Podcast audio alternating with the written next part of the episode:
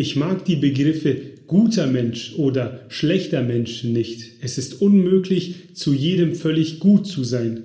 Für manche ist man ein guter Mensch, für andere ein schlechter Mensch.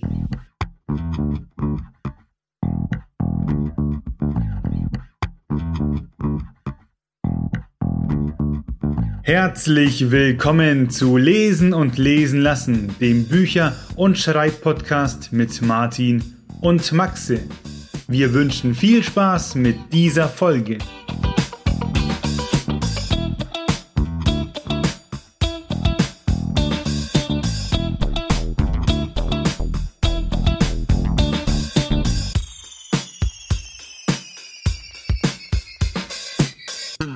Äh, das Zitat ist von Armin aus dem Manga-Anime Attack on Titan. Und ich meine, dass es im Manga anders steht. Das wird wahrscheinlich so sein, weil ich dieses, dieses Zitat aus dem Englischen einfach übersetzt habe. Aber der Sinn ist ja derselbe. Ja, ich meine nicht vom Sinn her, sondern auch ein bisschen, bisschen was anderes. Ich kann leider nicht mehr nachgucken, weil ich den Manga nicht mehr habe. Aber ich meine mich zu erinnern, dass er, vielleicht ist auch eine andere Szene, egal, auf jeden Fall meine ich mich zu erinnern, dass er einmal sagt, dass er diese Begriffe nicht mag, weil das eine, beziehungsweise guter Mensch, impliziert, dass man nur ein guter Mensch ist, wenn man jemandem nützlich ist. Ah, das, ja, gut, das wird dann vielleicht ein anderes Zitat sein, aber ja, das, ja, ja da könnte man jetzt eine Diskussion aufmachen. genau. Ich habe dann auch versucht, quasi das aus dem Manga, das Zitat zu finden, habe es aber nicht gefunden. Und dann habe ich, wie gesagt, den Manga nicht mehr. Und dann dachte ich mir, vielleicht habe ich es mir falsch gemerkt, aber habe ich nicht, weil ich habe die Reihe zweimal gelesen. Ähm, deswegen bin ich mir ziemlich sicher, dass es im Manga drin stand. Aber das ist der erste Aufruf an die Community. Wie kennt ihr das Zitat aus Attack on Titan? Und für die, die sich jetzt fragen, was ist Attack on Titan? Das ist das Thema dieser Folge, oder Maxe? Das ist das Thema dieser Folge. Und wir werden in dieser Folge in der Tiefe ähm, über Attack on Titan sprechen. Also Manga und Anime. Und warum das eigentlich so gut ist. Deswegen Disclaimer für die Leute, die es noch sehen oder lesen wollen. Und ich würde empfehlen, es zu gucken oder zu lesen, weil es einer der besten originären Stoffe der letzten 20 Jahre ist, sage ich jetzt mal. Ähm, und man da möglichst spoiler-free reingehen sollte, ohne was zu wissen. Deswegen, wir werden alles spoilern in dieser Folge. Wenn du das noch lesen willst oder hören willst oder gucken willst, dann mach jetzt aus und komm einfach später wieder. Danke, dass du dabei warst. Und wenn du dich generell dafür interessierst und dich fragst, was ist denn das Attack on Titan? Jetzt haben wir es schon dreimal gesagt. habe ich hier eine kurze Zusammenfassung rauskopiert äh, was passiert da? Die Handlung von Attack on Titan dreht sich um den jungen Aaron Jäger, seine Adoptivschwester habe ich hier stehen, Mikasa ja. Ackermann und seinen besten Freund Armin Alert, äh, die zusammen mit dem vermeintlich verbliebenen Rest der Menschheit innerhalb von mittelalterlich wirkenden Städten und Dörfern leben, die durch riesige Mauern vor den Angriffen der sogenannten Titan, gigantischer humanoider Wesen die scheinbar grundlos die Menschen verschlingen, geschützt sind. Damit beginnt die Geschichte. Mehr Infos haben wir nicht. Die Menschen wohnen zwischen Mauern, ja, und sind sozusagen ständig umringt von der Gefahr der Titanen. So lässt sich das, glaube ich, basic-mäßig zusammenfassen, oder? Genau, und die Geschichte fängt quasi damit an, dass zwei Titanen den, also man muss sich das vorstellen, dass diese Menschen, wie du gesagt hast, äh, in Mauern leben und das sind wie so Ringe. Ne? Das sind drei Mauern und jeweils in den Zwischenräumen, also wie so Kreise sind die aufgebaut, leben die Menschen. Und der Erin, um den es geht, der lebt in einer, halt im äußersten Kreis, wenn man so will, und da wird die Mauer durchbrochen von zwei Titanen. Das ist, damit fängt es auch an, damit fängt die erste Folge an. Äh, sehr traumatisch weil dann Titanen reinkommen und halt quasi dieses, dieser Bereich als verloren gilt, sozusagen. Jetzt müssen auf einmal ganz viele Menschen aus diesem äußeren Ring weiter in den nächsten inneren Ring, was nochmal eigene Probleme ähm, bedeutet. Aber das ist so der, der Konflikt. Der Eren ist noch, der ist in der ersten Folge oder ganz am Anfang noch relativ jung. Ich müsste lügen, vielleicht, keine Ahnung, zwölf oder so. Und dass es halt gleich mal sieht, wie seine Mutter gefressen wird. Ähm, total traumatisch. Und das ist der ganze Konflikt, auf dem das dann fußt. Und er entschließt sich dann eben zum, ja, Militär. Ich sage ich sag jetzt mal, so eine Militärausbildung zu machen, damit er halt sich gegen die, die Titanen wehren kann. ich weiß noch damals, äh, da kam dieser Hype auf, da gab es noch Nine Gag, da hing ich immer rum und plötzlich fingen die Leute an, immer so Attack on Titan Sachen zu, zu posten. Mhm. Und dann habe ich mir halt irgendwann gedacht, so, oh, ne, dann widme ich mal meine Aufmerksamkeit dem ersten Band und dann habe ich das gelesen und dann ging das eben so los. Plötzlich kommt da ein Titan rein. Der Stress, der geht direkt auf dich über. Ja. und äh, das ist sehr fesselnd, kann man insgesamt sagen. Deswegen, äh, wir fangen mit so ein paar allgemeinen Sachen an, oder Maxe, bevor wir dann auf Worldbuilding eingehen äh, und alles auseinandernehmen, was diese Welt so hergibt. Ja, also ich glaube auch gar nicht, dass, dass wir in einer Stunde wie mal Daumen auseinandernehmen können, was diese, was diese, ähm, die Geschichte alles zu bieten hat, weil die ist so komplex und so mit der, mit der feinen Nadel gestrickt. Ich glaube, ich, ich könnte das gar nicht, ne, wenn mir jemand die Pistole auf die Brust setzt und sagt, ich soll da eine Zusammenfassung machen mit allen Stilmitteln, alle, alles, alle moralischen Verwerfungen und so. Ich könnte das gar nicht. Das ist einfach viel zu viel und deswegen ist es so gut. Nice to know ist vielleicht, dass jetzt äh, zum Zeitpunkt der Aufnahme, da ist jetzt vor nicht allzu langer Zeit erst die letzte Folge angelaufen.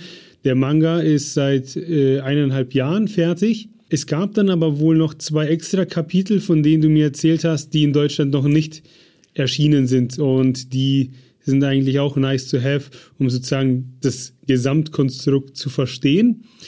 Aber ja. man kann zusammenfassen, dass das Thema bzw. das Ende noch relativ aktuell ist. Ja, ich, also ich weiß nicht, ob, ob Carlsen, also der Manga ist erschienen bei Carlsen, ähm, ob die diese Kapitel nicht in irgendeiner Form nachgereicht haben, das weiß ich nicht.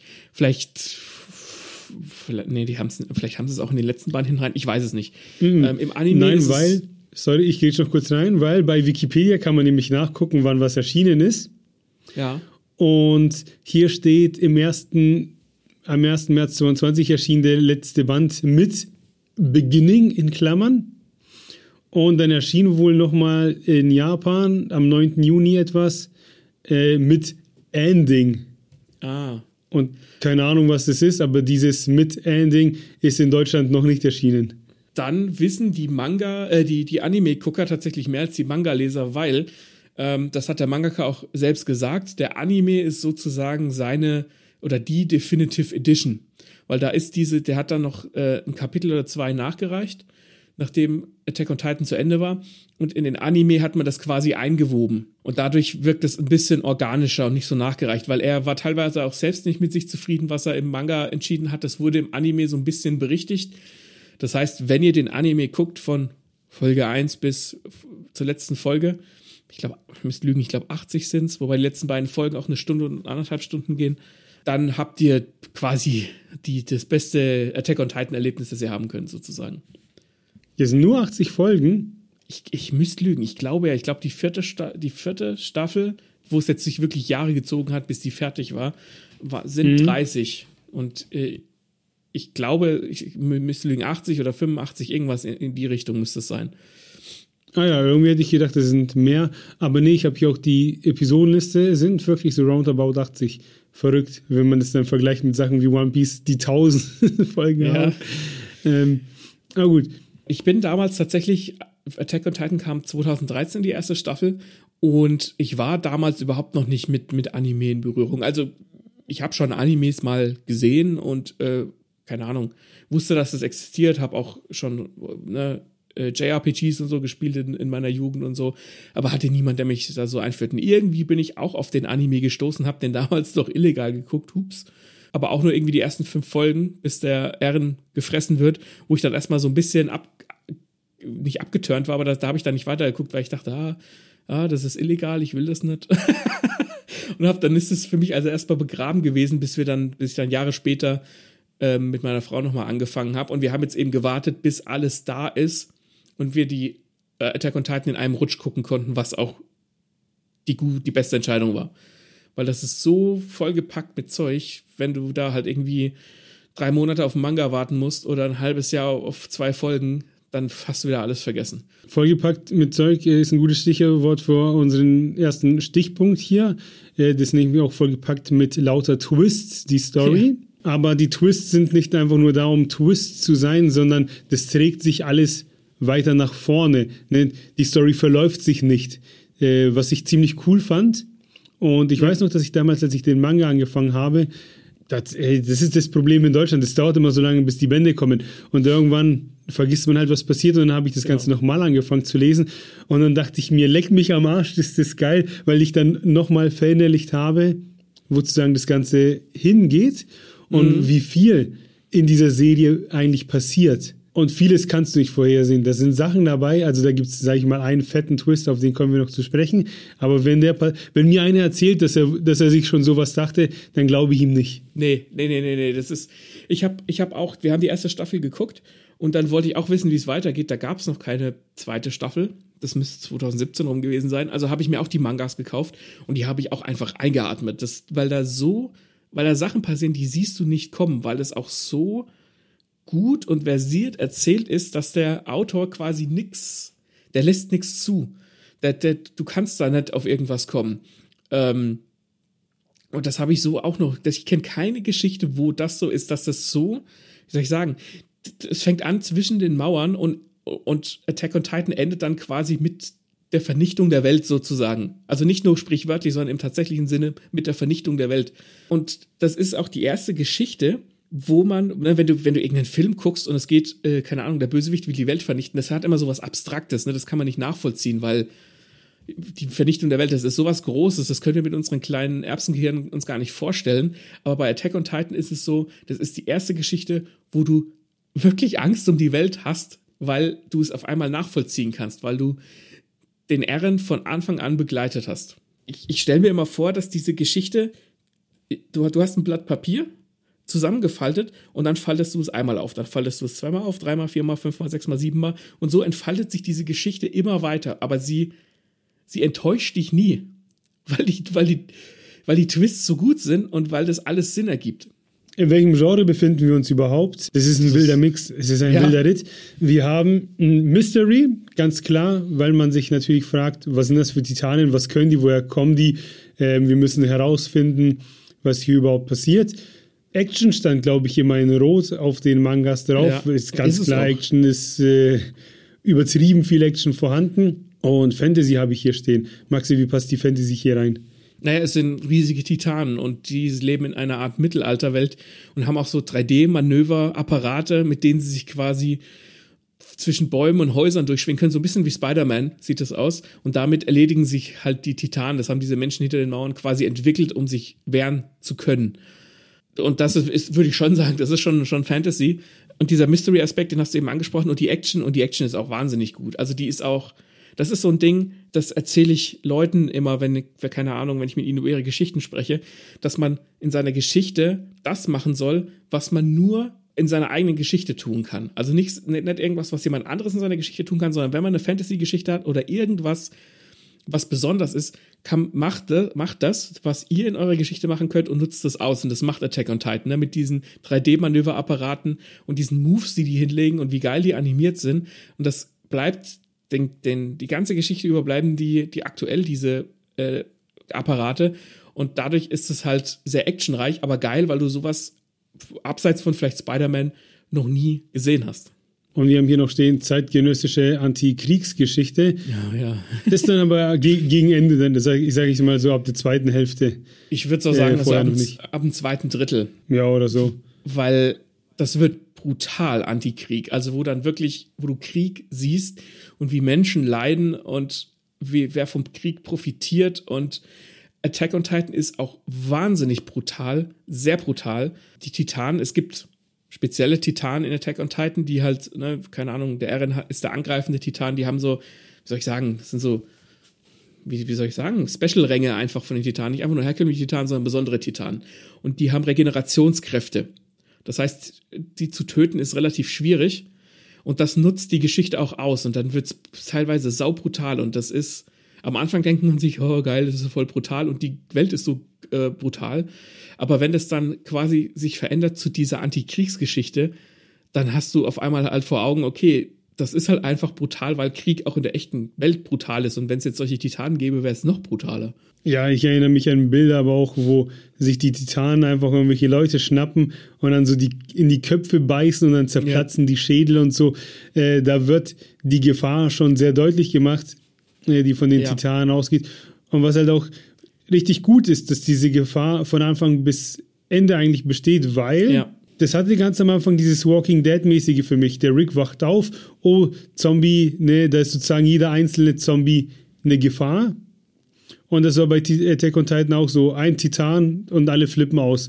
Und irgendwann war es ja bei Walking Dead so, dass die ohne hinzugucken Headshots verteilt haben. Ja. Und das passiert ja bei Attack on Titan nicht. Diese Nee. Gefahr der Titanen, die bleibt bestehen. Der einzige, der, äh, der in dem, den man in dem Zusammenhang nennen kann, ist vielleicht der Levi, der Titanen metzelt wie nichts Gutes, aber selbst der kann nur so und so viele äh, Titanen metzeln. Ja klar, die haben ja dann ihre Manöver und Ausrüstung und haben ihre Strategien etc. Aber es ist jetzt nicht so, dass äh, die, wie soll ich sagen, Das macht die nicht Dass die- unverwundbar. ja genau, genau. Anders Ich- eben, wie bei Walking Dead zum Beispiel.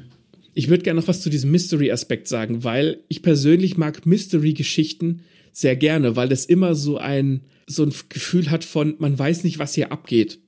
Und man kann nicht voraussehen, was als nächstes passiert. Das mag ich gerne. Das Problem an Mystery-Geschichten, und vielleicht einer der bekanntesten ist Lost, die Serie, das Problem an Mystery-Geschichten ist, dass sobald das Mysterium gelüftet ist, ist die Luft halt raus. Ne? Dann, okay, das, war, das, das Mysteriöse am Anfang war nur, keine Ahnung, eine Maschine XY, äh, egal.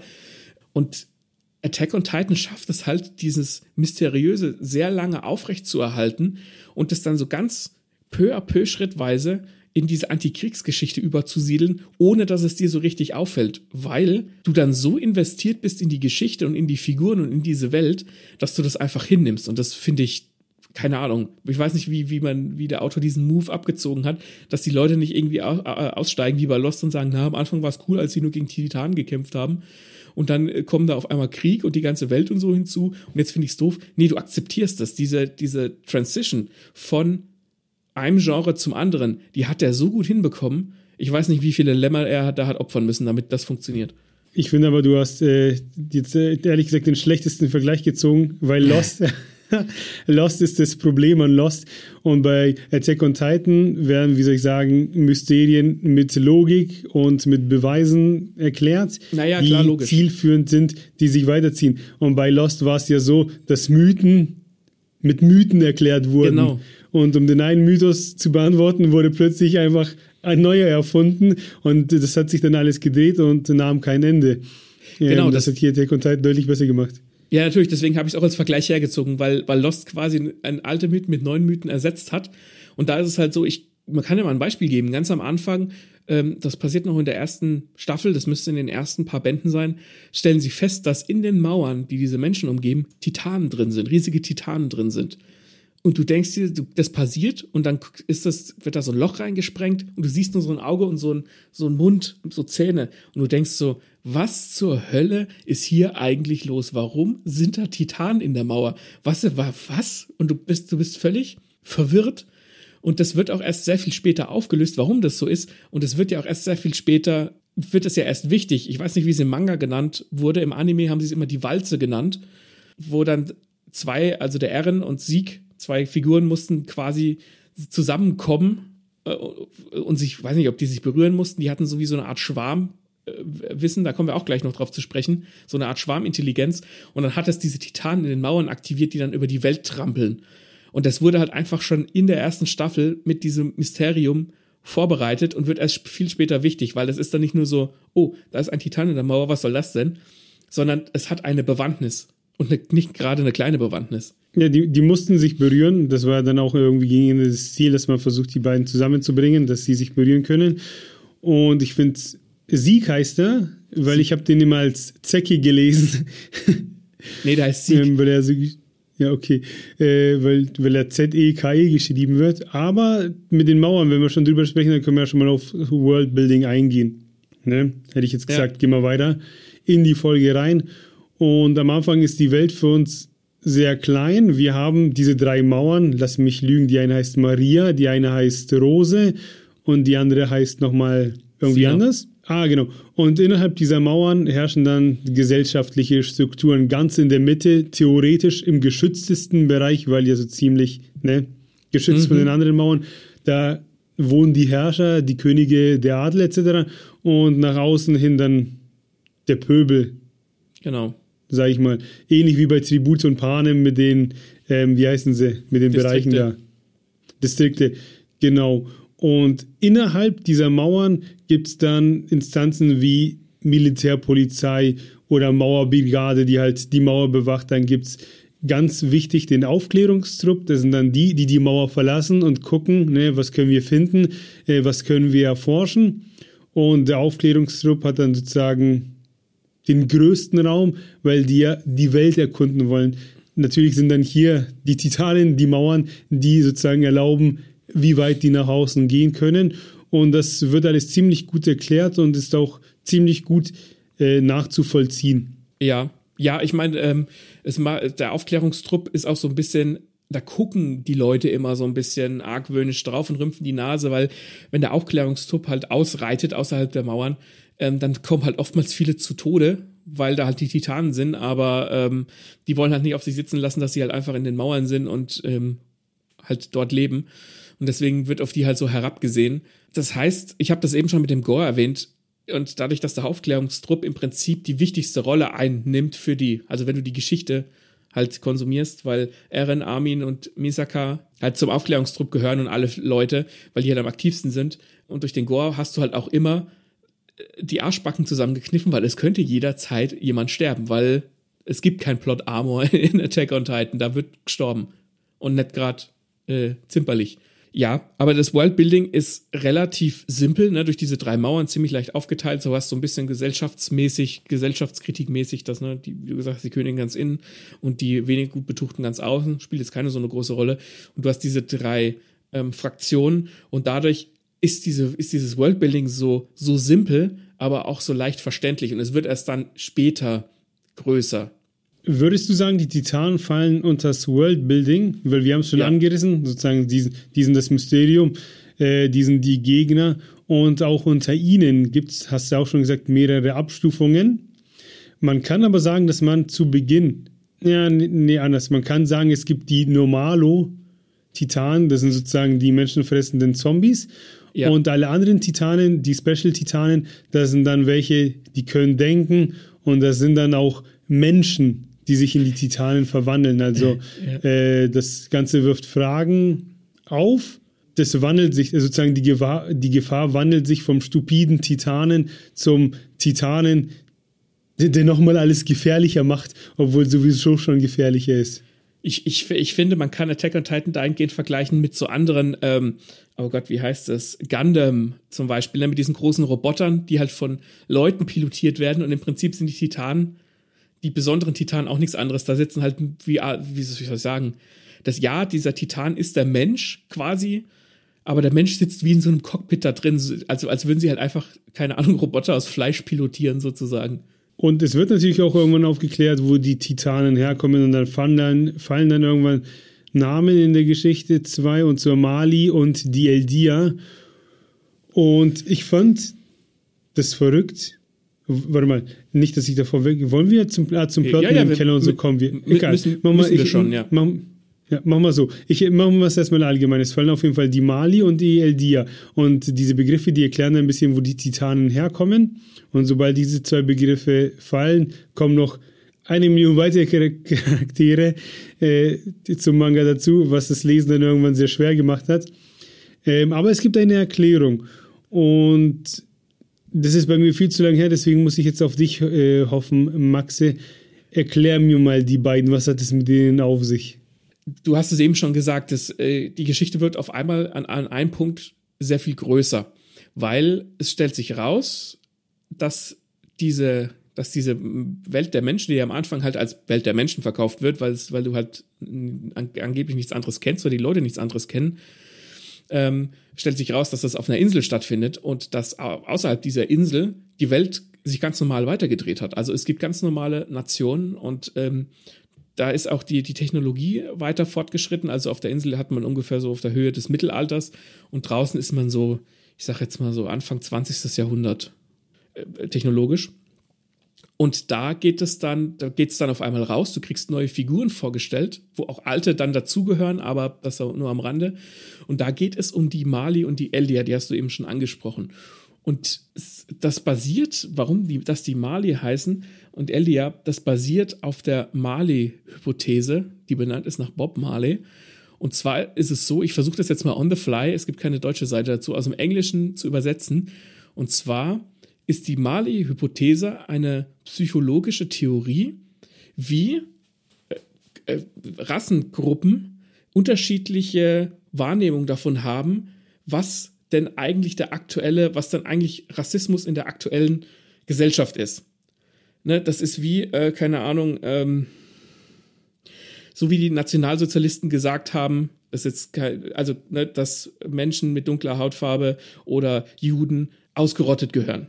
Und genauso ist es da auch. Da sind die Eldier, die leben in so Ghettos, wie es die Juden auch getan haben im ähm, äh, zur Zeit der Nationalsozialisten. Und diese Mali stellen schon, man kriegt es auch im Anime so ein bisschen mit, die stellen so ein bisschen die Nationalsozialisten dar. Es wird nie benannt, aber es sind Kriegstreiber, die auch die ganze Welt, die andere Länder angreifen mit ihren Titanen, weil sie die Macht haben und halt quasi die Welt unterjochen.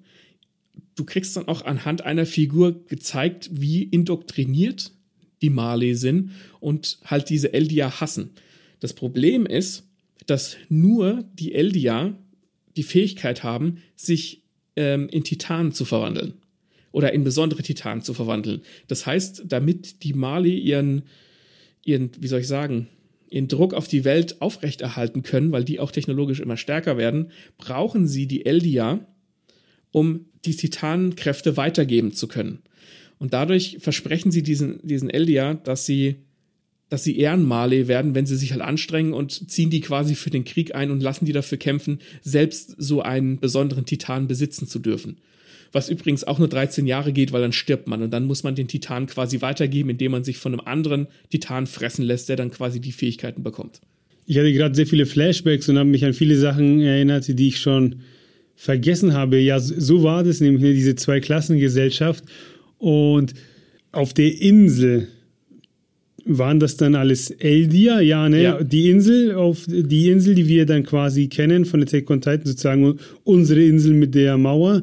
Äh, das sind ja dann eigentlich alles. Äh, die Insel ist quasi eine Art Gefängnis, das ist genau. eine Bestrafung und die dachten eigentlich, die leben sozusagen in ihrer Welt, aber eigentlich wurden die dann vor Generationen mal hingesch hingeschifft, weil die sozusagen bestraft wurden für ihre Herkunft, sag ich mal. Genau, genau so ist es. Also die, die, die Mali, also es ist so, die, die, der Mythos in Attack on Titan geht so, dass diese Eldia quasi die, die Weltherrschaft hatten und halt alle Menschen unterdrückt haben. Und daher kommt jetzt auch diese Mali-Hypothese. Und die Mali haben sich das quasi von den Eldia zurückerkämpft und unterdrücken die jetzt stattdessen. Das heißt, die Eldia sind jetzt die Unterdrückten und nicht mehr die Unterdrücker. Und wir sind jetzt natürlich auf der Seite der Eldia sozusagen, weil wir sie ja als die Unterdrückten kennenlernen. Und diese Insel, diese Gefängnisinsel ist so, wenn du halt, wenn die Eldia quasi, wie soll ich sagen, ich ähm, wenn die Eldia irgendwas Unrechtes getan haben oder ähm, Verbrechen begangen haben, dann haben sie die, haben die, die Mali die quasi deportiert auf diese Insel, haben denen eine, ein Serum gegeben, dass die sich in Titanen verwandeln, haben die von so einer Mauer runtergetreten und dann haben die da halt quasi als Titanen gelebt und haben halt die dortigen lebenden Menschen quasi in ihren Mauern gehalten. Und der Grund, warum die Mali dann trotzdem in die Mauern rein wollten, ist, dass der Vater vom Eren den quasi einen, einen wichtigen Titan sozusagen gestohlen hat. Da nämlich der angreifende Titan, den du brauchst, um Titanen kontrollieren zu können. Deswegen mussten die da irgendwie rein. Und deswegen gibt es gibt's auch wie so eine Art, wie soll ich sagen, Spionagetruppe, die sie dann da reingeschickt haben. Das sind Charaktere, die hast du, die hast du von Anfang an gesehen, die sich dann auf einmal als die Bösen entpuppen. Wobei böse in Attack on Titan in großen Anführungszeichen gesetzt ist. Aber ich finde es gerade wichtig, das alles so auseinanderzunehmen, nochmal zu besprechen. Ja. weil jetzt fällt mir wieder ein, warum ich das damals so geil fand, eben wegen diesen ganzen Twists, weil das, was wir jetzt gesagt haben mit den Mali etc., das weiß man bis zu so einem Zeitpunkt X alles nicht. Bis daher feiern wir es einfach nur, dass wir eine Welt haben, wo die Leute sich gegen Titanen durchsetzen. Mhm. Und, das, und das Ziel ist ja, dass die in den Keller, also das vermeintliche Ziel ist, dass die den Keller von Erens Vater finden, weil da halt sozusagen wichtige Informationen lauern. Allerdings wird die erste Mauer ja von den Titanen übernommen und dann müssen die sich freikämpfen. Mhm. Und wir sind nur sozusagen hier in unseren Mauern und kämpfen ein bisschen und wollen, dass die anderen es schaffen, die Mauer zu schließen, die Titanen loszuwerden und in diesen Keller gehen. Und ab da, wo sie dann in diesem Keller sind, wird alles so viel größer und ja. verrückter und plötzlich haben wir dann halt eben dieses gesellschaftliche Konstrukt mit dem äh, Rassismus, den du eben beschrieben hast und so. Und jetzt weiß ich wieder, warum das einem so mitgenommen hat, weil man, weil man dachte, beziehungsweise die Figuren dachten, sie sind frei, wenn sie ihre Insel von den Titanen befreien. Aber das sind sie ja nicht, weil nee. auf die ganze Welt eigentlich ihre Feinde warten. So. Ja, ja das, das hast du ziemlich gut zusammengefasst. Ja. Und das ist auch so dieser Keller, da wird der quasi von Anfang an, der, da gibt es auch so einen Schlüssel, der dir vor die Nase gehalten wird als, als Leser oder als Zuschauerin. Und du, du, du denkst die ganze Zeit, ja, der Keller, der ist jetzt so das Endziel. Da ist irgendwas und dann äh, ist alles gut. Und dieser Keller macht aber einfach die Geschichte noch mal viel größer. Und das ist so ein Punkt, ich kann mir vorstellen, oder ich weiß es an einem Beispiel sogar, dass das Leute abstoßen kann. Weil du denkst, okay, der Keller, der Keller ist wichtig, der Keller ist der MacGuffin. Und in Filmen, wo der MacGuffin, also halt ein Gegenstand, den die Protagonisten ha haben müssen, ist es halt, keine Ahnung, irgendein Knopf, der die Welt zerstört oder irgendein Schlüssel zu, einem, zu einer Schatzkiste. Ähm, und der MacGuffin macht weiter erstmal nichts. Und da ist es aber so, dass der MacGuffin auf einmal die ganze Geschichte auf den Kopf dreht und dass da manche aussteigen, kann ich mir vorstellen, weil auch kurz drauf kriegst du dann, ich meine, da ist ein Zeitsprung sogar und dann gehst du nach draußen und kriegst erstmal einen Haufen neuer Figuren, mit denen du erstmal gar nichts anfangen kannst, weil du denkst, aber wo sind denn Eren und Armin und Mikasa und Levi und wo sind wir, wo bin ich hier, was soll ich, was, was macht es? Und da musst du dann auch einfach in Anführungszeichen durchhalten und weiterlesen. Das führt am Ende alles wieder zusammen. Und ich könnte mir vorstellen, dass dieser Punkt Leute durchaus abgestoßen haben könnte. Du hast es schon gesagt, es kommen neue Charaktere hinzu und das hat mich dann gegen Ende auch ein bisschen gestört, weil es dann eben so viele sind, weil diese Leute von außen dazukommen. Dann haben wir immer wieder neue Charaktere in den Mauern, die wichtig werden. Und da kommt so viel zusammen, dass, dass man wenn man das wie ich liest und dann kriegst du alle vier Monate, außer es gibt mal wieder eine Verspätung, dann, ich glaube, einmal hat es vielleicht sogar neun Monate gedauert, weiß ich nicht mehr, ich will nichts Falsches erzählen, aber auf jeden Fall hat es immer gedauert. Und dann musst du dich an jeden Einzelnen erinnern, von welcher Partei er war und was er bis dahin gemacht hat. Und das war stellenweise so, schon schwierig. Ja, ja, ja, das ist im Anime einfacher, weil du das halt besser weggucken kannst und besser verarbeiten kannst, sozusagen. Das Gute ist, dass auch jede Figur, also das habe ich auch, äh, habe ich auch zu meiner Frau gesagt, als wir es angeguckt haben, jede Figur, und selbst wenn es nur eine tertiäre Figur ist, also ne, primär Hauptfigur, Sekundär, Nebenfigur und Tertiär sind so die Figuren, die halt nur ein paar Sätze zu sagen haben. Selbst die kriegen oftmals eine winzig kleine Geschichte oder einen winzig kleinen Aspekt, an den du dich erinnerst und sei es nur, dass sie eine eigene Ansicht haben. Und das, da ist jeder Charakter, wie soll ich sagen, jeder Charakter hat einen Zweck. Da ist kein Charakter einfach nur da. So. Und selbst die Charaktere, die dann später dazukommen, da gibt es zum Beispiel, oh Gott, die Jelena heißt die und den, den Dunkelhäute, den Schwarzen, der Oyakupon? Oyakupon. Und du denkst dir, okay, wer sind die jetzt? Und dann stellt sich halt raus, dass die äh, aus einer Drittnation kommen, die von den Mali quasi unterdrückt wurden oder überrannt wurden und die wiederum unterstützen die Eldia gegen die Mali, damit sie ihr Land wieder zurückbekommen. Also du kriegst ganz viele Figuren aus verschiedenen Bereichen mit verschiedenen moralischen Vorstellungen, aber keine von denen ist wirklich gut und keine und jeder hat ihre Daseinsberechtigung und das ist schon ziemlich geil, weil du dich da auch so ein bisschen reindenken kannst. Ja, und da gibt es natürlich auch die Publikumslieblinge wie die Mikasa Esukasa, damit wir es jetzt auch einmal gesagt haben. Der musste raus, der hätte sonst im Wagen gelegen. ja. Ähm, und da gibt es ja auch den Levi, den, den den, wo man eigentlich sagen, fast schon sagen könnte, das ist so die, die moralische Instanz des Ganzen.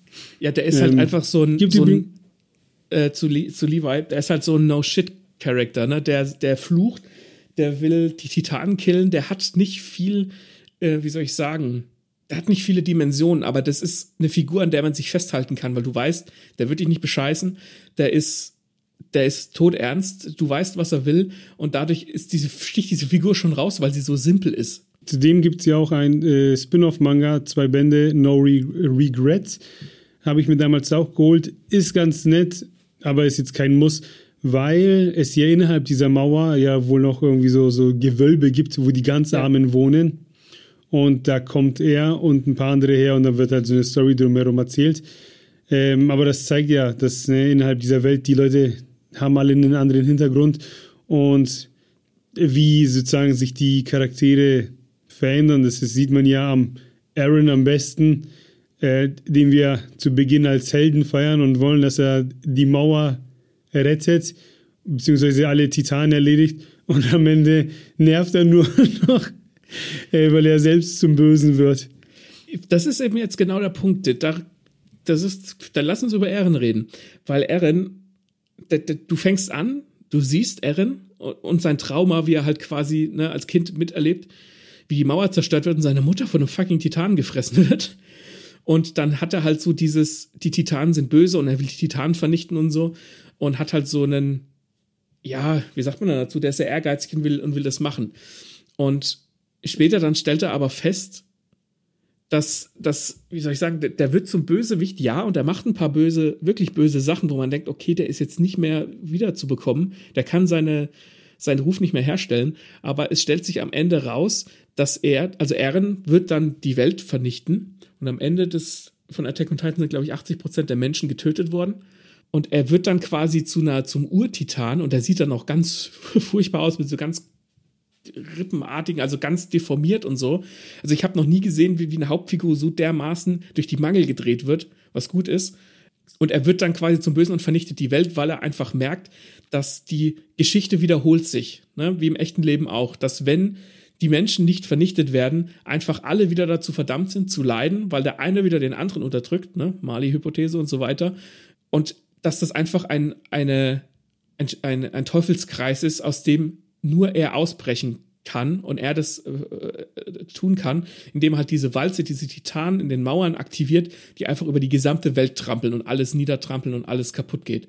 Deswegen hat er, er, er wird nicht wirklich böse, sondern er wird nihilistisch, würde ich sagen. Also ihm ist das eigentlich alles egal, er hat nur sein eigenes Ziel, er will die Welt vernichten, damit einfach dieses ganze Töten und getötet werden aufhört. Für mich hatte das zum Schluss äh, immer so diese Naruto-Sasuke-Vibes, wo dann immer hieß, oh, wir müssen Sasuke zurück ins Dorf holen. Oh, und wir müssen Sasuke zurück ins Dorf holen. Sasuke will nicht zurück ins Dorf, aber ich bin Naruto und ich muss Sasuke zurück ins Dorf holen. Und ich sag tausendmal den Namen Sasuke und wir waren doch mal Freunde. Und so war es dann auch gegen Eren. So kam es mir vor äh, bei Attack on Titan. Und Aaron, wir müssen Aaron stoppen. Oh, Aaron, oh, unser Aaron. Mach Nee, das das, ist- nicht, Aaron. Das ist tatsächlich nicht so. Das ist, weil du auch, wenn, du- wenn du weißt, was dem Eren passiert und du guckst die, die Attack on Titan, oder du liest Attack on Titan mit der Macht der Voraussicht, dann fallen dir ganz viele Momente auf, wo er eigentlich sein Verhalten einfach nur im größeren Stil wiederholt. Also das wurde schon wie oft geforeshadowed, dass er sich dahin verändern könnte. Und er, er ist ja auch nicht, wie soll ich sagen, so ein Emo-Boy, ähm, der das alles scheiße findet, sondern er hat quasi seine eigene Agenda. Und jetzt kommt, Achtung, jetzt kommt ein, eine Sache aus den, aus diesem extra ähm, Kapitel, ähm, das es in Deutschland noch nicht gibt, zumindest nicht als Manga. Und zwar, man lernt im Verlauf der Geschichte, dass alle Eldia wie so eine Art, mit so einer Art Schwarmintelligenz verbunden sind. Äh, und die kann der Eren anzapfen. Das heißt, er kann die anzapfen und kann quasi allen Eldia auf der Welt, ganz egal, ob sie hinter den Mauern sind oder äh, sonst wo, kann denen quasi Botschaften hinterlassen. Und die können auch so miteinander kommunizieren. Das machen der Eren und der Sieg zum Beispiel recht oft. Und das macht er auch so, dass er, er kann diese Erinnerung dann auch wieder ähm, wipen, also die Erinnerung löschen. Und dann siehst du das in diesem extra Kapitel, wie der Eren sich mit, sich mit dem Armin zusammensetzt und redet und ihm überhaupt e- erklärt, warum er das macht und dass er quasi, wie soll ich das erklären, dass der Eren gleichzeitig in der Vergangenheit, in der Gegenwart und in der Zukunft existiert. Attack on Titan fängt damit an, dass Eren unter einem Baum schläft und aufwacht. Und diese Szene fand ich von Anfang an seltsam, weil wieso sollte ich eine Figur schlafend unter einem Baum aufwachen sehen? Und er hat dann, er hat, glaube ich, auch eine Träne, die ihm von der Wange rollt. Das kam mir schon seit jeher so komisch vor. Und jetzt ist es so, dass er quasi Zugriff auf sein gesamtes Wissen zu jeder Zeit hatte. Das heißt, er hat alles, was er getan hat in dieser Serie, diente dem Ziel, die Welt zu vernichten. Es gibt zwischendrin auch so Szenen, wo, äh, wo sein Vater ihn quasi sieht, wie er mit dem Sieg äh, spricht in diesem, in diesem Schwarmintelligenz. Das ist, das ist dargestellt wie so eine Wüste mit so einem weißen Baum, wie die sprechen. Er hat quasi immer zu jeder Zeit gewusst, was er tut und hat sich selbst manipuliert. Und das fand ich so ein Kniff, wo ich dachte, okay, kann man jetzt, kann man billig finden? Weil man so halt alles erklären kann. Aber ich fand's geil, weil du, weil der Aaron auf einmal dann dieses, dieses Allwissende bekommen hat, so dass du, wenn du das wieder, die Geschichte wieder anguckst, genau weißt, dass der Aaron sich selbst manipuliert und alles so passieren muss, wie es passiert, damit das am Ende bei rauskommt. Du meinst, es geht damit los, dass der Aaron, der, der Zukunfts-Aaron, löscht die, die Erinnerung von seinem Jüngeren und nein, dann nein, beginnt die Geschichte quasi von neuem. Ich weiß nicht, ob er seine Erinnerung löscht, aber er gibt seinem jüngeren Ich zumindest die Befehle und sagt so, sagt, das wird nicht gezeigt, aber so im Sinne von, hallo, das und das wird passieren, das und das musst du tun, du musst da jetzt durchstehen, deine Mutter wird sterben und das wird, das gehört quasi alles zusammen. Es gibt sogenannte, das ist so, das ist so eine Theorie, die, die hast du auch bei Dr. Who öfter, die kam tatsächlich auch bei Lost dran, wo wir jetzt wieder äh, zurückkommen. Und zwar gibt es in der Zeit sogenannte Fixpunkte, die müssen passieren. Die können zwar verschoben werden, aber die passieren. Und das ist zum Beispiel so ein Fixpunkt ist, dass diese Mauer durchbrochen wird, damit das alles überhaupt in Gang gerät. Und Aaron Aarons Bewusstsein existiert quasi in der Vergangenheit, in der Gegenwart und in der Zukunft gleichzeitig. Und das führt zum Beispiel auch dazu, da gibt es eine Szene in diesem, in diesem Extra-Kapitel, wo auf einmal anfängt zu heulen vor dem Armin und zu ihm sagt, und das wirkt erstmal total komisch, dass er sagt, dass er sich nicht vorstellen kann, dass die Mikasa einen anderen Mann liebt. Und er will die Mikasa haben. Und er will, dass sie zusammen sind, zusammen. Und er kann es sich nicht vorstellen, dass er irgendwann nicht mehr ist und sie jemand anderen liebt. Und das wirkt erstmal total komisch, weil Liebe nie irgendein Thema ist, das in Attack on Titan angesprochen wird. Und dann weiß man aber, dass die Mikasa diejenige ist, die quasi den Eren köpft ganz zum Schluss. Sie ist diejenige, die ihn tötet. Und das war alles von ihm orchestriert, damit es die Mikasa schafft, ihn zu köpfen, damit er, wie soll ich sagen, so ein Beweis, ein Liebesbeweis, dass sie ihn tötet, sozusagen. Das ist so ein Zeichen dafür, dass der Eren das alles orchestriert hat. Voll der verrückte Scheiße. Ja, das ist das. das, das, das geil.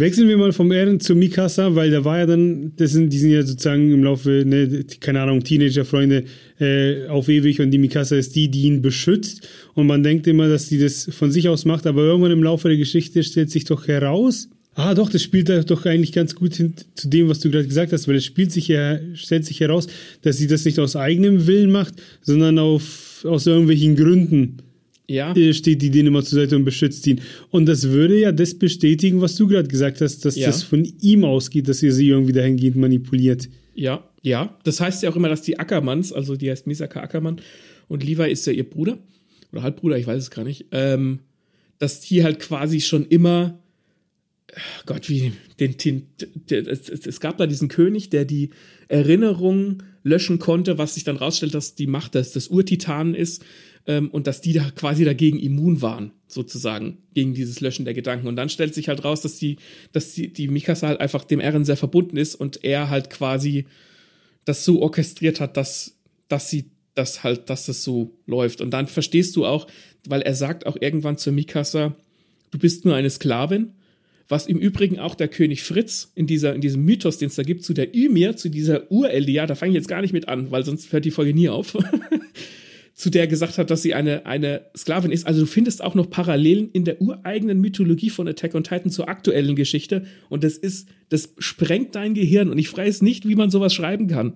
Martin. Ich finde das auch ziemlich wild. Ähm, das ist komplett wild. Die Frage ist natürlich nur, ob das dann im Nachhinein noch irgendwie, äh, ja, eigentlich ist es egal, ob es dann sozusagen passend dazu erfunden wird, dass es zum Anfang passt oder ob das von Anfang an so durchdacht war. Das habe ich keine Ahnung. Ich habe, weiß ich keine Ahnung. Aber das, das für uns Zuschauer trübt es ja nicht. Das Erlebnis äh, ist ja eigentlich egal. Wir müssen es nicht wissen, um es zu feiern. Ähm, Soll ich dir noch was zum Feiern ja, geben? Gib mir was zum Feiern. Dieses Zusatzkapitel ist hauptsächlich ein Gespräch zwischen Eren und Armin, aber nicht nur.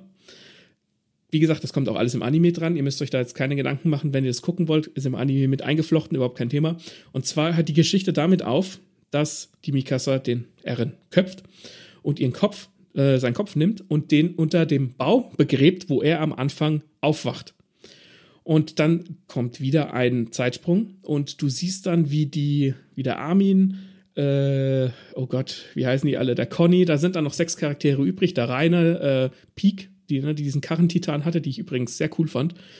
Die sind dann quasi wie so eine Art Botschafter und gehen dann auf die Insel. Aber es stellt sich dann raus, und da hört die Geschichte auf, dass die Insel unter der Herrschaft von der Historia, um die es ja auch eine ganze Zeit lang in der Geschichte geht, quasi sich selbst wieder in eine militärische Diktatur verwandelt.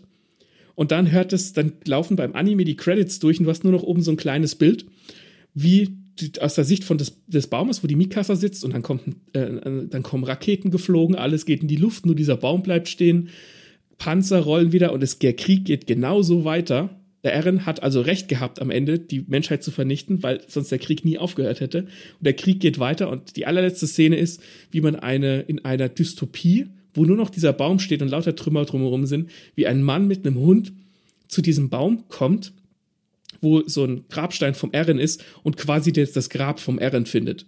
So wie auch damals die Ymir zum Beispiel in diesen Baum reingegangen ist, wo das dann angefangen hat, die, diese, diese Titanen zu entstehen. Das heißt, ganz zum Schluss wird angedeutet, dass es theoretisch die Titanen in der Zukunft dieser Welt wiedergeben wird, weil die Menschen sich immer gegenseitig töten werden.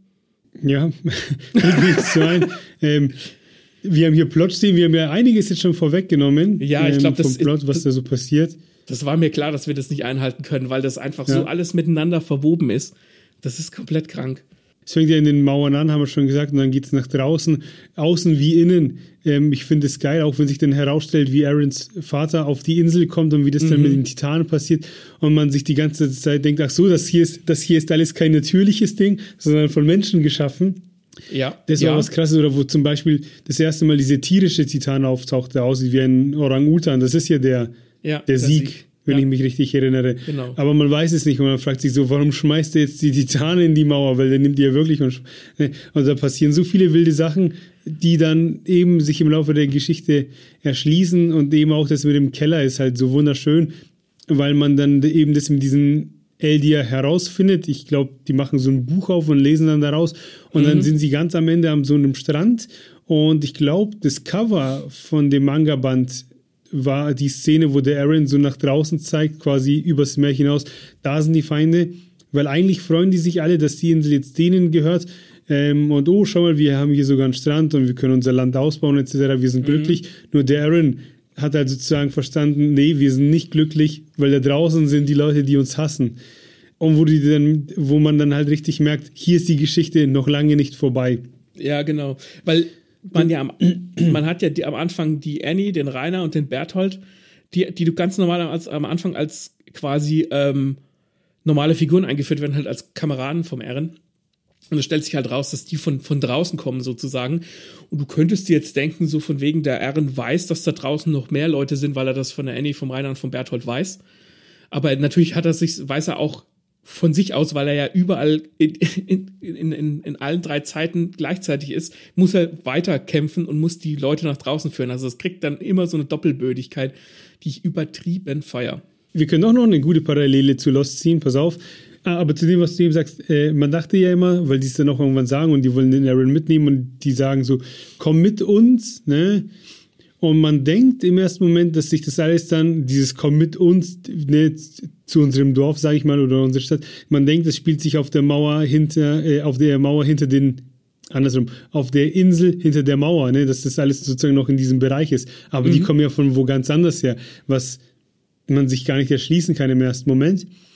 Äh, das sind sozusagen äh, die anderen aus Lost, ja, ja, wo ja, dann ja, auch immer die anderen waren, wo man immer dachte, so, ah ja, die anderen, die müssen wissen, was hier abgeht. Ja, stimmt. Äh, genau, die, die kam mir gerade in den Sinn. Das, das Coole an diesen anderen ist, dass du ja auch Figuren quasi kriegst. Also du kriegst dann den, der Rainer gehört ja zu diesen anderen und der ist auch, ähm, ja, die Annie überlebt auch bis zum Schluss, aber da, die ist in dem Moment ausgenockt, sagen wir es mal so. Der Rainer ist also die einzige Figur von denen da draußen, von den anderen, die zu dem Zeitpunkt noch lebt. Und denn siehst du dann auch, wenn du dann zu den Mali wechselst, wo du neue Figuren kennenlernst, dann siehst du den Rainer auch wieder. Und im Prinzip ist der Rainer sozusagen wie soll ich sagen, der Ehren der anderen sozusagen, weil er eigentlich was Gutes tun wollte und um halt die, die, diesen Urtitan zurückbekommen, weil die Mali hätten ja auch die Weltherrschaft an sich gerissen und dann wäre ja im Grunde genommen auch alles in Ordnung gewesen. Und der ist dann auch am Ende völlig, völlig mental kaputt und ähm, das sollte man auch dazu sagen, man sollte Attack on Titan nur schauen oder lesen, wenn man mental stabil ist, weil das ist sowas von scheiße depressiv teilweise. Da musst du echt auf dem Damm sein. Aber das nur am Rande. Und du hast dann auch in den, von den Mali hast du dann die Gabi. Das ist so ein junges Mädchen, die in die Armee will, die sich halt so, ein, äh, so Titankräfte verdienen will, weil sie halt aus dem Ghetto raus will. Ähm, und die ist halt quasi total gehirngewaschen. Die tötet auch eine von den Figuren. Und du denkst, du, du willst diese Figur hassen, aber die versteht dann selbst, dass sie nur gehirngewaschen wurde. Und, und am Ende kämpfen dann Leute zusammen von den Überlebenden, wo du am Anfang nicht gedacht hättest, dass sie überhaupt zusammenkommen können, weil sie alle unterschiedliche Ansichten haben. Und das ist ganz cool, weil das nochmal aufzeigt, dass es in Attack on Titan im Prinzip niemand wirklich Guten und niemand wirklich Bösen gibt. Das Mädel, das ist doch die mit dem Bruder, wo dann der Bruder äh, die Flüssigkeit dann initiiert kriegt, oder nicht? Ja, der Falco. Ich weiß nicht, ob es ihr Bruder ist, aber ich glaube, es ist, es, es ist nur ein Freund von ihr. Aber der kriegt dann auch versehentlich diese Rückenmarksflüssigkeit vom, vom Sieg, ja. Und die wollten die eigentlich gar nicht. Ja, da, da entstehen also viele kleine Dramen. Ähm, ja. Das war das war schon wild.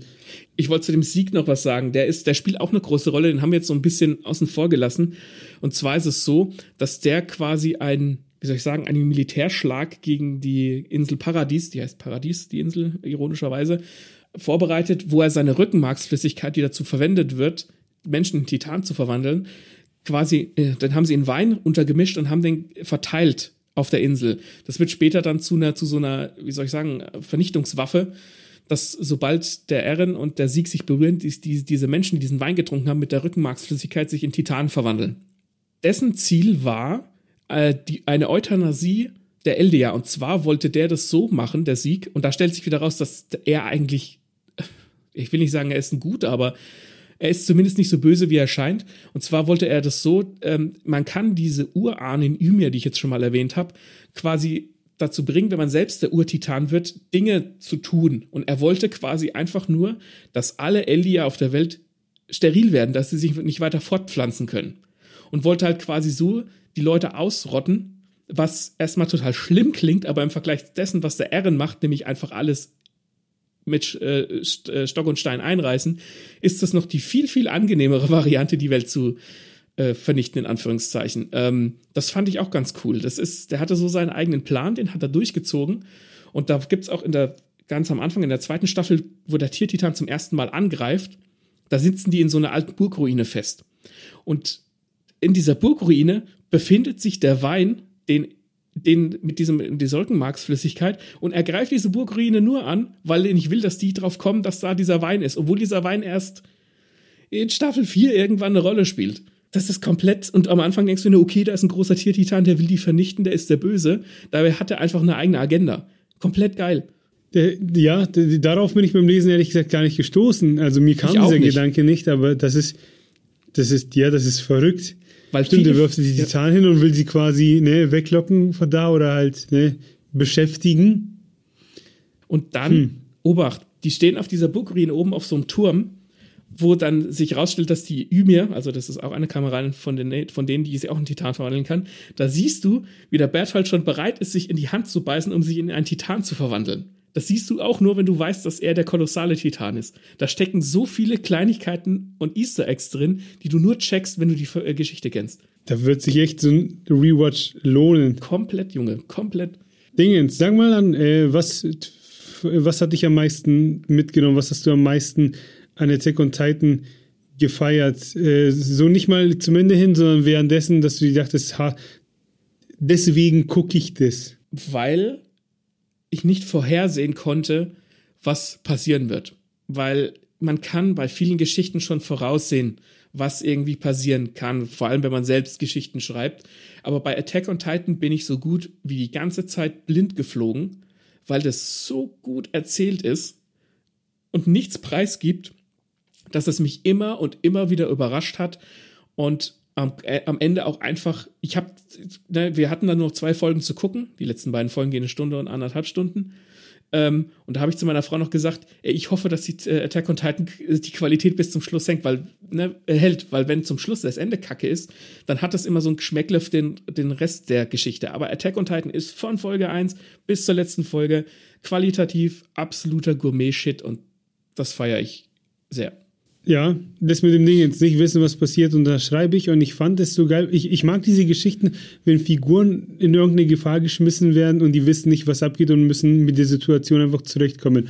Und ja. das hast du ja am Anfang mit den Titanen, dieses, oh, da ist der Feind, der uns bedrängt und wir können ihn so, so, viel, so viel, wie wir uns anstrengen, wir können ihn einfach nicht überwinden, weil egal wie krass die Mikasa und der Levi oder ich weiß nicht, wie du ihn nennst, Levi äh, sind, äh, die, die, die schaffen es halt nicht. Die schaffen es immer nur stückweise. Ja. Ähm, bis sie es dann halt dann doch irgendwie schaffen, die Mauer zuzumachen und ihr Reich zurückzuerobern, etc. Aber im Prinzip hast du dieses Riesenmysterium Titanen. Und ich finde, das ist ein guter Abholer für alle, die, keine Ahnung, so halt so eine Mystery wollen. Und dann aber, haben wir schon drüber gesprochen, dieser McGuffin, dann kommen sie in den Keller. Und das, was unmittelbar danach folgt, diese Erkenntnis, die ist so gut gemacht, dass du danach trotzdem drauf hängen bleibst, obwohl es halt nicht mehr dieser Mystery ist, den du vorher mhm, hattest, genau. sondern dann ist es halt, wie soll ich sagen, schon noch, schon ziemlich was anderes. Auch ne, immer noch äh, gewaltig gut durchdacht. Ähm, aber dass sich das so die Hand gibt, dass das dann alles trotzdem noch ein großes Ganzes bleibt, obwohl du ja zuerst was völlig anderes hattest. Äh, das hat mir schon sehr gefallen. Und wie gesagt, aber am geilsten fand ich ehrlich gesagt diesen Mystery-Aspekt von diesem, von der unbekannten Größe Titan, wo du nicht weißt, wo sie herkommen und was sie machen. Ja, unterschreibe ich so. Ich glaube, äh, wir beenden, wir beenden das Ganze. Also wir könnten jetzt auch noch, ich könnte auch noch einen Sermon drüber halten über Erwin, den ich, den ich als Figur komplett feiere. Äh, Hanji, das ist eine psychopathische Figur, die auf der Seite der Guten steht, obwohl man die eigentlich nicht mögen könnte. Man könnte so viel noch erzählen. Aber ich glaube, das äh, reicht in dieser Folge, um den Leuten klarzumachen, wie verdammt gut Attack on Titan erzählt ist. Was ich den Leuten noch sagen kann, die, sag ich mal, ab dem Keller sagen, hey, das ist mir jetzt too much Geschichte und too much Gesellschaft, bla bla, dann gönnt euch Attack on Titan Before the Fall. Da gibt es, glaube ich, noch kein Anime zu. Das gibt es nur als Manga, abgeschlossen in 17 Bänden. Weil das geht 70 Jahre, das läuft an, beziehungsweise die Geschichte spielt 70 Jahre, bevor wir überhaupt, bevor Aaron überhaupt geboren wird, glaube ich. Und die haben dann noch nicht mal das 3D-Manöver und müssen sich mit den Titanen auseinandersetzen. Und da geht es dann um so ein, äh, oh Gott, wie nennen die den? Ich glaube, den Titanenjungen Ryoko, wenn ich mich richtig erinnere. Das ist, das ist ein Junge, der wird in einem Haufen Titanen geboren. Ein Menschenjunge, weil ich glaube, die Mutter wird gefressen äh, und die war schwanger. Und natürlich halten die Leute dann, ne, da war noch alles viel, viel mehr kirchlicher und viel mehr, wie soll ich sagen, da gibt es dann so eine Sekte, die es dann im im aktuellen Attack on Titan auch gibt, etc. Auf jeden Fall ist dieser Junge erstmal schlecht, weil er inmitten voll Titanen geboren wird und er wächst dann in so einem Keller auf. Das ist dann unser Underdog. Und so eine Prinzessin, die befreit ihn dann und die ziehen dann umher und erleben ihre Abenteuer. Und da sind diese Titan-Fragezeichen noch viel größer und die kämpfen dann mit Schwertern gegen Titanen und haben überhaupt keine Chance. Und wie gesagt, im Laufe der Geschichte wird erst diese 3D-Manöver entwickelt und das hat mich alles so, keine Ahnung, das hatte so Final Fantasy 9 Vibes, das war auch ein bisschen anders gezeichnet. Ja. Und ich finde, das, das, das war so eine coole Vorgeschichte, ähm, die mit diesen, also du kriegst nichts beantwortet, was wichtig für das aktuelle äh, Attack on Titan ist, sondern du hast so deine eigene kleine Geschichte, die ein bisschen abrupt endet. Ähm, ich war überrascht, dass plötzlich zum Schluss kam. Ähm, aber da hast du noch so einen bösen Bruder äh, von der Prinzessin, der den der Ryoku tot sehen will und so und eigene Intrigen und bleibst halt mehr in der Mauer bei den Titanen. Für alle, das, ja. die mehr davon wollen. Und das fand ich cool. Ja, das ist ein guter Tipp. Unterschreibe ich. Dennoch zum Schluss, wenn ihr Attack on Titan feiert, rein damit in alle Kommentarspalten. Habt ihr es bis zum Ende durchgehalten oder habt ihr vorher abgebrochen? Was sind eure Schlüsselmomente? Schreibt es uns. Und wenn ihr schon beim Schreiben seid, dann freuen wir uns natürlich über Feedback bei Spotify und sonst wo? Ansonsten, Maxe, wann kommt die nächste Folge? Die kommt am 7.2. Ist ja schon fast. Deswegen, wir hören uns dann beim nächsten Mal. Tschüss. Martin, Ja. Ich, bin, ich bin am Boden zerstört. Wieso denn, Maxe? Weil unser Stamm-Sushi-Restaurant in Nürnberg nach 20 Jahren zumacht. Und da, weil meine Frau und ich hatten da unser zweites Date, wir kennen die äh, Familie, wir haben die Kinder aufwachsen sehen, wir haben da jeden hingeschleppt und haben, äh, ne, haben da immer Sushi gegessen, das hervorragend lecker war. Und wir haben dann neulich äh, kurz äh, nach Jahreswechsel nur durch Zufall irgendwie so, so ein Social Media Post auf Instagram gesehen, so von wegen, ja, wir schließen und wir sind äh, am Boden zerstört. Aber gehen die in den Ruhestand oder können sie sich nicht mehr leisten? Ich kann es zum aktuellen Zeitpunkt der Aufnahme noch nicht sagen. Wir werden da jetzt, also heute ist der siebte erste. Die haben noch eine Woche offen und wir werden nächste Woche noch mal, haben wir noch mal ein paar Leute mobilisiert und gehen da hin und werden reinfressen. Und da werde ich da mal äh, abklären und fragen, warum das sie zu machen, weil es auch sehr plötzlich kommt. Und das hat, also ich bin ja sonst nicht, ja, ich meine, Sachen kommen und gehen und es gibt Zeiten für viele Sachen, aber das Ding ist so eine feste Instanz gewesen. Da konntest du immer hingehen. Ne? Das war einfach so, das war wie ein Teil unseres Lebens und der dann auf einmal wegbricht. Das klingt so dumm. Aber je älter man wird, desto mehr Sachen vergehen.